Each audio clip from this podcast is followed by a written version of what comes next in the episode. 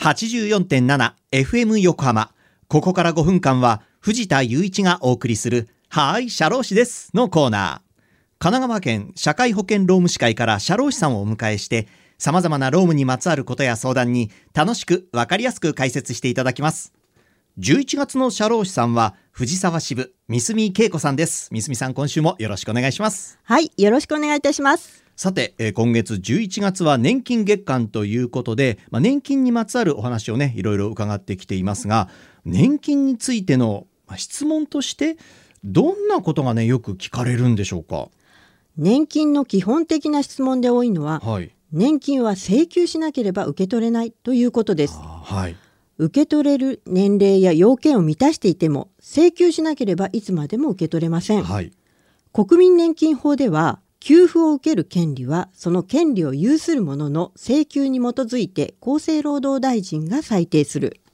また、厚生年金保険法では、保険給付を受ける権利は、その権利を有する者の請求に基づいて実施機関が裁定するはいという条文があります。はいつまり、ついつい忙しいからといって請求せずにいると受け取れなくなることもあるのです。えーそうなんですよねなんか自動的に振り込まれるかと思ったらそうではなくてちゃんと請求しないといけないんですよねでもう一つ、まあ、保険料を払っていても受け取れないことっていうのもあるんですか？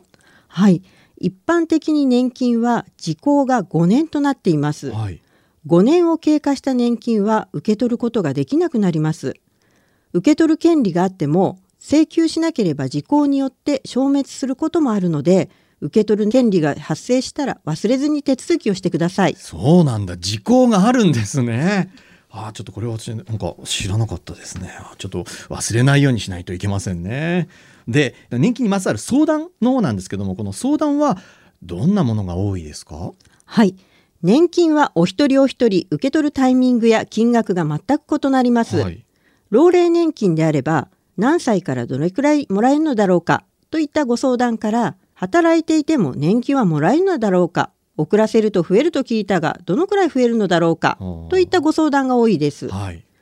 人生100年時代と言われ会社を退職してからの生活も長くなっています。働けるうちは長く働きたいと考える方も増えています。はい。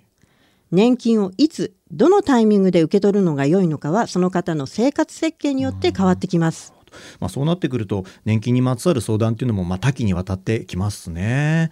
で、まあ、実際にその年金を受け取るタイミングっていうのはどうでしょうか？はい。年金は原則65歳からの受け取りとなります。はい。遅らせて受け取れば金額を増やすこともできるのです。受け取りは66歳以降になりますが、はい。1ヶ月遅らせると0.7%ずつ増えます。はい。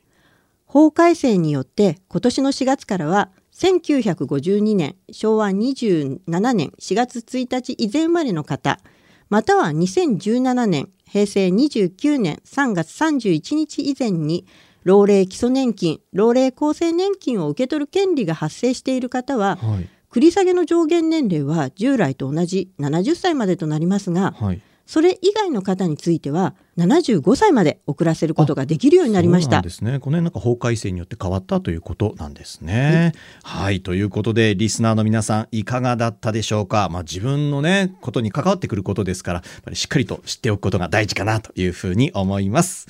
はい、社労士です。では皆さんからのメールもお待ちしています。社労士さんに聞いてみたいことやこのコーナーへの感想もお待ちしています。